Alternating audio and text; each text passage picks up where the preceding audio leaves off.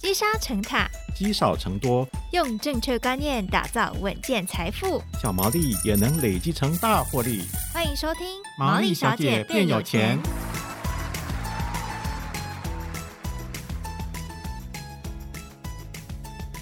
Hello，大家好，欢迎收听《毛利小姐变有钱》第二季，我是主持人沛甫。在投资的过程当中呢，我们可能会将一笔资金运用在很多不同的投资工具上面。但有些工具的风险比较高，可是它的获利很可观；有些的获利虽然普通哦，但是它的风险相对的比较小。这时候依照每个人的不同投资的属性跟目标，资产配置就变成我们所有投资人都必须要做的一个功课了。那今天我们将在节目里头呢，提供大家一个相对稳健的资产配置组合。当我们到了中年的时候啊，有一个稳健的后盾呢，其实对自己人生也会相对的有帮助。这一次邀请到的是 PG 财经笔记的 PG 来告诉大家稳健的资产配置在投资的过程当中有多么的重要。欢迎 PG。Hello，各位听众朋友，大家好。PG 之前在我们节目里面有跟我们聊到 ETF 的投资嘛？那既然 ETF 已经这么稳健了，我真的还有必要做资产配置吗？我就直接 ETF all in，难道不行吗？呃，这个我觉得资产配置它其实就是你你去把你的资源去做分配嘛。所以首先是你资产配置做好。把你大大多数资金配配置进来，那你在做配置要考量的话，它其实基本上有有几个，啊就是你你的职业啊，你的现金流啊，那你的急用金有没有配置好？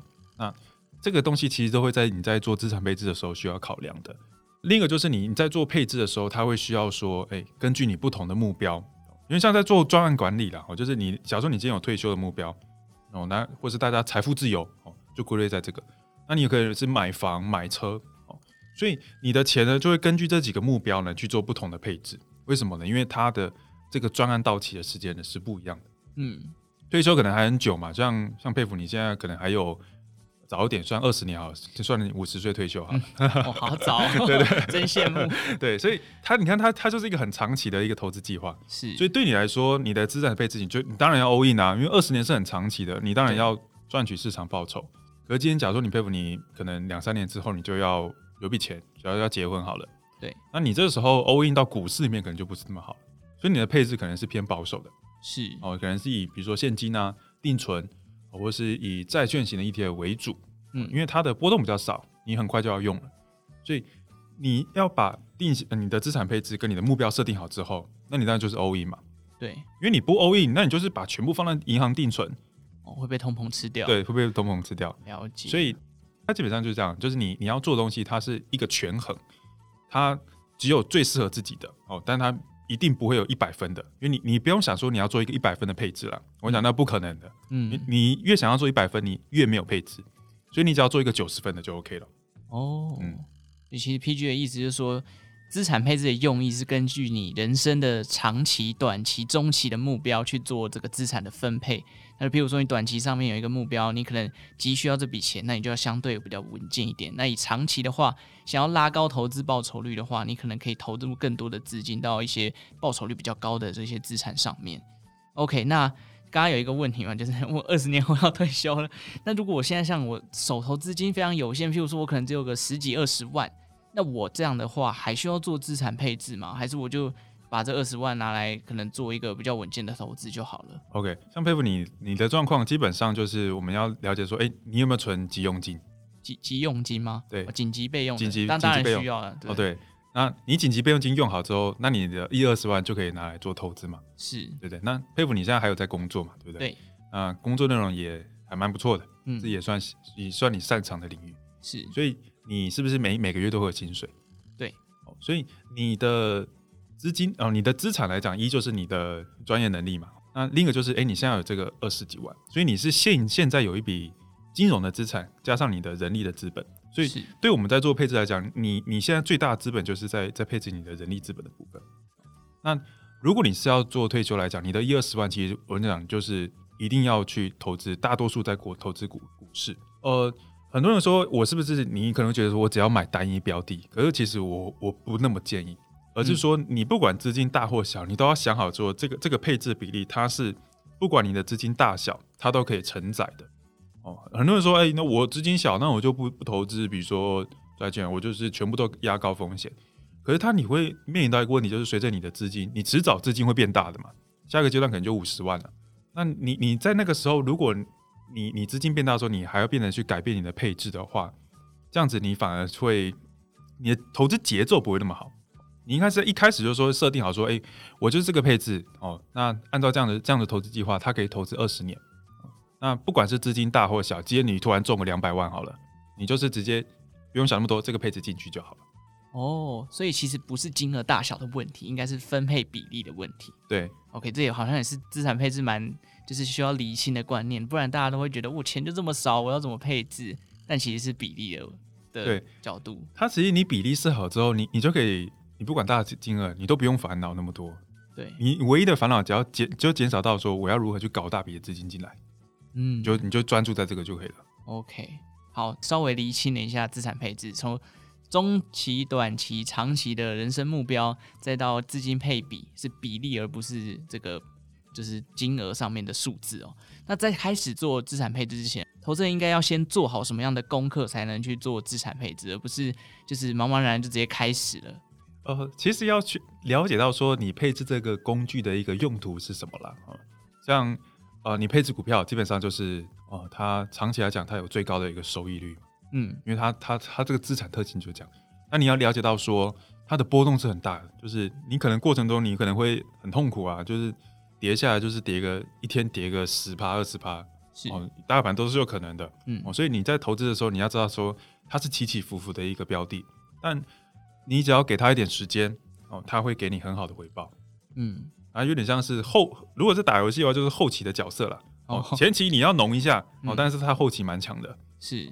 那债券的话，它基本上就是呃以稳定为主了。嗯，啊，就像消防队，我很喜欢这样这样比喻啊。嗯、它就是消防队，它平常你不会用到，你也不需要用到它哦，因为它就是以稳定为主。那它的这个角色其实基本上就是，比如说，哎，预防，比如通货紧缩哦，大家都很不喜欢陷入通货紧缩的。你如果在这种遇到这种情况，你刚好有配置到债券的话，那你会觉得非常开心。好险，我有配置一点债券，嗯，就像是呃家里失火了，好险有消防队，所以你要先了解到说大类公大类资产它的特性是什么，它的用途是什么，然后你就会知道说你该如何配置它的比例。OK，既然刚刚 PG 有讲到这些大类资产嘛，那其实想问一下，现在大部分人在做这个现金资产配置的时候，比较主流的产品是刚刚 PG 有讲到像股票跟债券，那可不可以帮我们简单讲一下股票跟债券它的这个？在资产配置上的特性，像是刚刚讲到的债市，好像比较像是防守型，像消防队嘛，就是以备不时之需的这个角色。那股票它可能报酬率比较高，相对的风险比较大。对，所以主流产品就是这两个吗？还是有其他的呢？呃，另一个其实就是房地产的 ETF 啦。房地产，哦，那它基本上是啊，房地产它的特性比较不一样，它就是它是以租金收益为主的。嗯，那。它在它的波动跟股票跟债券它的相关性没那么大了，我就是有有时候它的股票在涨，在那点，但它的走势是自己是特立独行的，嗯，所以你把它加进你的配置里面之后，它对你的整体投资组的效果反而诶、欸、有一部分的提升，所以你在配置上的话，比如说如果是用比例来讲的话，像佩服你可能现在就可以用个比如说八二或是七三的组合，那可以是针对退休规划。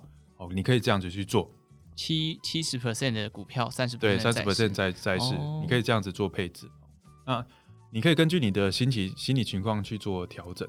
OK，那既然是像我，我可能算是比较投资小白，就是比较年轻的，可以做七三比例的配置。那不同的族群，像是中年或是退休族群，那 PG 你会怎么建议他们做资产配置？OK，呃，其实以大概我接触到四五十岁的投资人哈，他朋友他们基本上。哦，有一部分资产其实都放在自用的房地产上面，嗯，或是车贷、房贷，那会想要做投资，多少都是希望说，哎、欸，准备自己的退休金，是哦，就是哎、欸，特别是哦接近五十岁了，那多少就考量说，哎、欸，我我身体慢慢累了哦，那我怎么样在我退休之后有一个稳定的收入来源？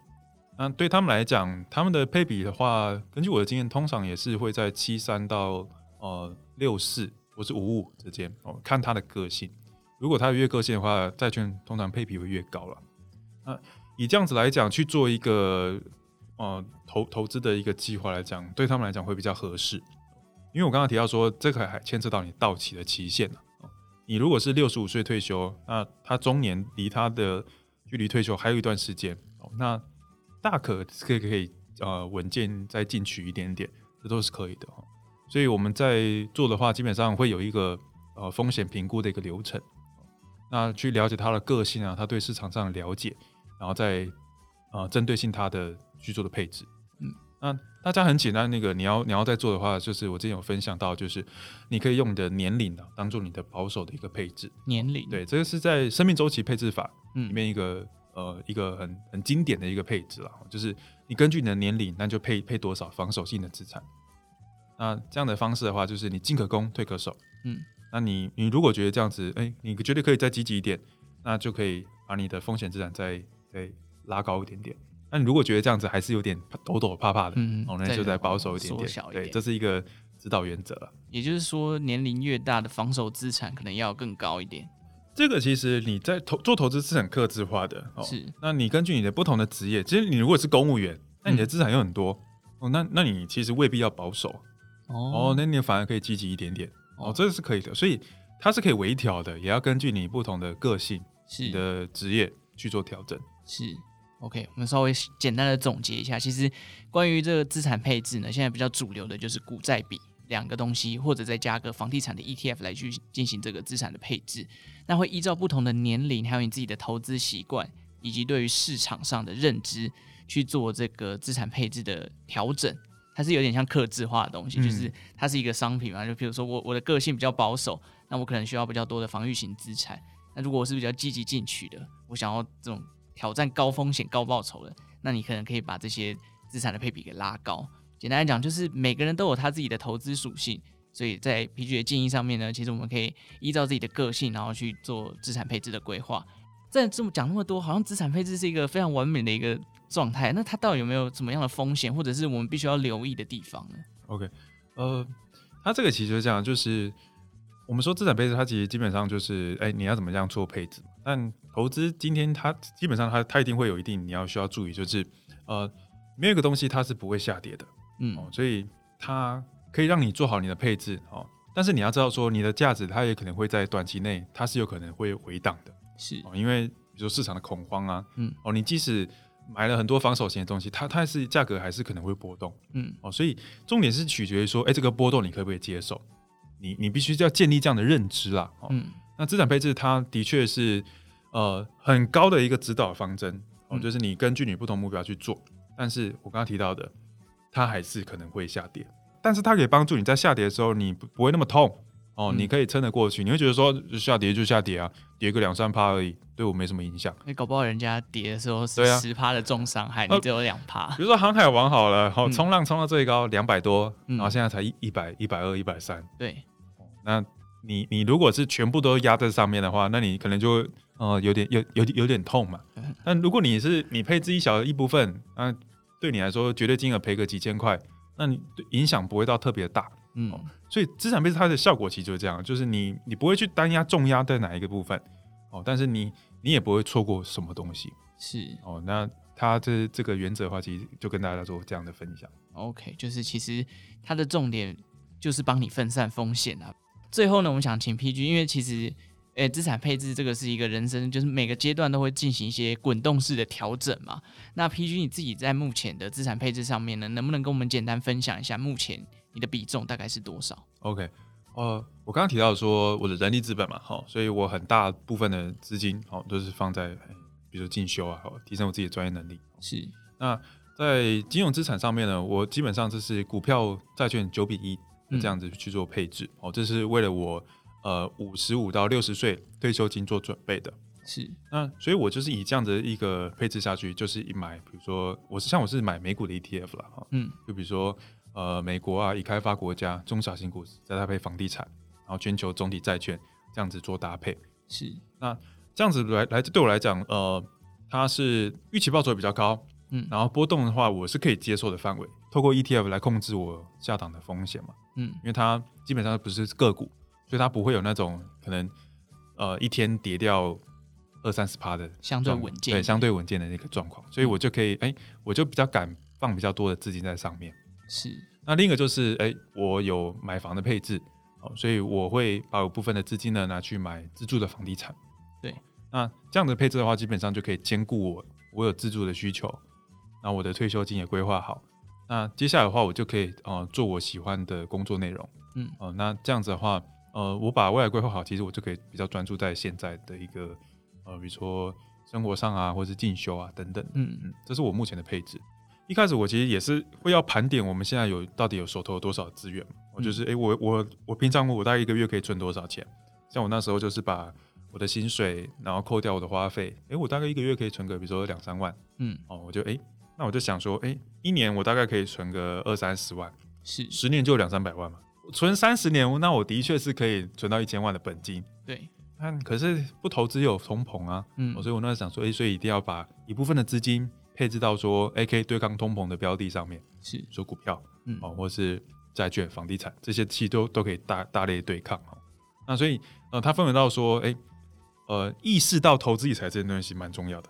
然后接下来第二步就是，哎，盘点我说，哎，我的储蓄跟我现有的资源手头，哎，我一开始也是从几十万开始投资啊，然后就发现说，其实如果我有我的本金这样小，那我想要翻大的话，投资报酬其实很好，但我如果本金不够大。那我的获利还是有限嘛，所以我找到一个稳定投资方式之后，那我就要透过储蓄来增加我的本。储蓄的话，就是像我们这种就是以靠工靠打工族，就是靠薪水嘛，嗯，所以我就是想说，哎、欸，我一定要花一部分时间去增进我的本职学能啊，不管是呃，像我这些公务员是没办法兼职的嘛，是。哦，那就是靠啊、呃，比如说呃比较好的表现啊，有有有有年终奖金，嗯，啊或是一些加班费来补。嗯，那像像现在的话，比如说像大家，比如说可以加班啊、part time 啊，或者找一些自己兴趣的工作，对，来增加自己的业外收入。嗯，所以呃，它分为两颗引擎啊，就是投资的话，就是你可以抓，比如说每年十趴十趴报酬率。对，那接下来就是去去搞场外的资金，赶快进场。嗯，就是八仙过海，各显神通。所以它这整个流程大概就可以分为这几类。其实好像最一开始投资小白在投资的时候，还是要想办法把自己的本金放大。其实应该说，哎、欸，不要忘记这个，这个也是一个来源。对，我觉得很多人会哎钻研到投资，会发现自己的把把自己的本业也放掉。我觉得那都蛮可惜的，因为、嗯、呃，你的本业呃还不错的的状况下，就是他他们他每年都会进步嘛，那你会遇到很多个机会。那投投资的话，它给你一定的帮助。但如果你全部靠投资的话，我看到很多人都会翻车了，就是他他两边都都 loss 掉。哦。对啊，那那这样的话，其实就会会很可惜。嗯，天纵奇才，我相信是很少的啦。哦，那我自认是不是？嗯，哦，所以我我决定要找一个两者都可以兼顾的方式，走一个稳健的资产配置的方式。嗯嗯嗯、OK，好，那今天其实听到 PG 在分享这个资产配置上，我们再快速的总结一下。第一个就是讲自己的这个人生规划的目标，长期、中期、短期的不同的目标，对于自己的资产使用上有什么样的需求？再是了解自己的投资属性，以及对于市场上面的了解，再来去做资产的配置。如果你是一个追求高风险、高报酬的人，那你可能可以把某个这个市场的商品比例给拉高。如果你是一个比较相对稳健的，在债市的投资呢，你可以把比例稍微的拉高一点，提供给所有的听众朋友做一个参考啦。好，那感谢大家今天的收听，我们也再次感谢 PG 来跟我们分享这个资产配置以及呃这个搭配的一些介绍了。好，感谢大家。好，感谢大家今天的收听了。如果喜欢毛利小姐变有钱的节目呢，也欢迎订阅荆州大耳朵的频道。对于节目有任何的问题，欢迎帮我们在 Apple Podcast 下面留言，并给予我们五星的评分。那我们就下一集再见喽，拜拜。拜拜。